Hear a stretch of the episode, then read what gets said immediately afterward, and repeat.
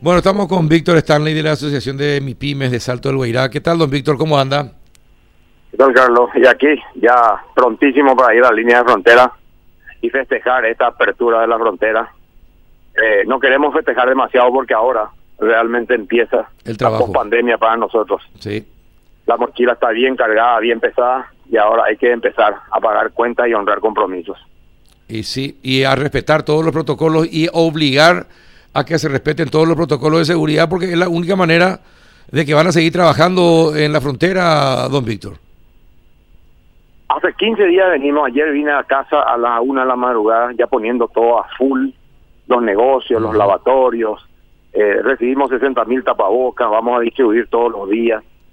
Decimos siempre, la pelota está en nuestra cancha y no vamos a permitir que nadie nos arrebate esta oportunidad que tenemos de volver a trabajar por una indisciplina de unos cuantos inadaptados. Vamos a ser celosos custodios de la oportunidad que nos dio el gobierno y vamos a hacer cumplir el protocolo. Inclusive acá la municipalidad va a quitar una ordenanza donde va a haber multa y hasta cierre de negocio con suspensión y es que no se cumple el protocolo.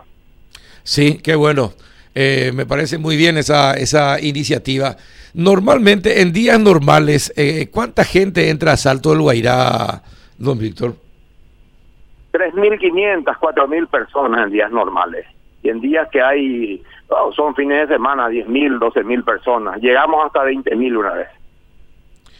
Es así, así de, a- eh, así es la diferencia días normales y en, en, en algunos en los fines de semana.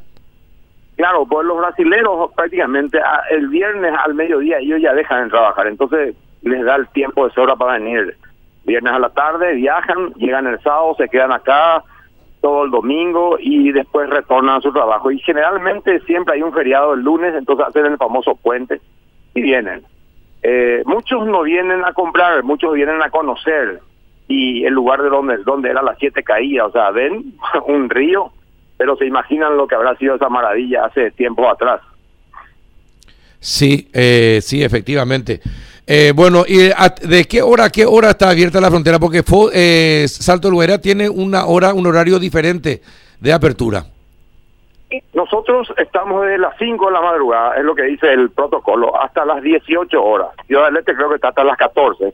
Por la sencilla razón de la aglomeración, creo que a Ciudad del Este le, ha- le acortaron un poco el tiempo por el, por el embotellamiento que pueda significar el puente. Acá tenemos una frontera seca por un lado y por el otro lado tenemos el río Paraná y el puente Ayrton Senna, que es un puente muy largo, ¿verdad? Y no permite demasiada aglomeración. O sea, eh, de- en una densidad eh, poblacional mucho menor a la ciudad del este, de Ciudad del Este, y entonces no tenemos ese problema de aglomeración.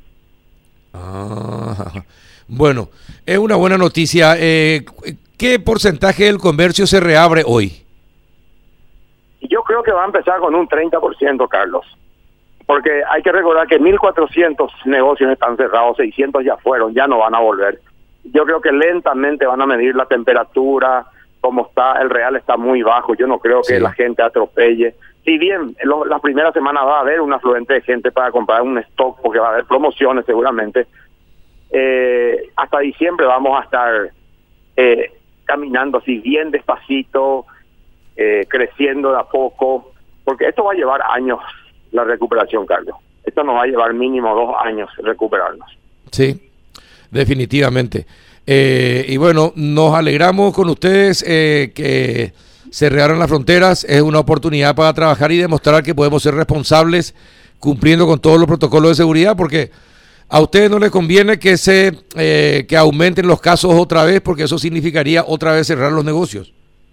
Sí, imagínate que por, no sé, por 15 tontos o por 15 irresponsables tengamos que sacrificar toda la economía de una ciudad que tanto nos costó, que tanto trabajamos por el protocolo sanitario, que tanto nos cuidamos, ¿verdad? Y hay gente que parece que no, no, parece que vive en un termo, que no, no le cae la ficha que con su irresponsabilidad lo que hace es perjudicarle a la economía de toda una ciudad. Y vamos a ser rigurosos con ellos, Carlos. Perfecto. Bueno, éxito en esta tarea y en esta reapertura en, en Salto del Guairá, don Víctor. Muchas gracias, Carlos. Un abrazo, señor. Mucha fuerza. Víctor Stanley, presidente de la Asociación de MIPIMES de Salto del Guairá.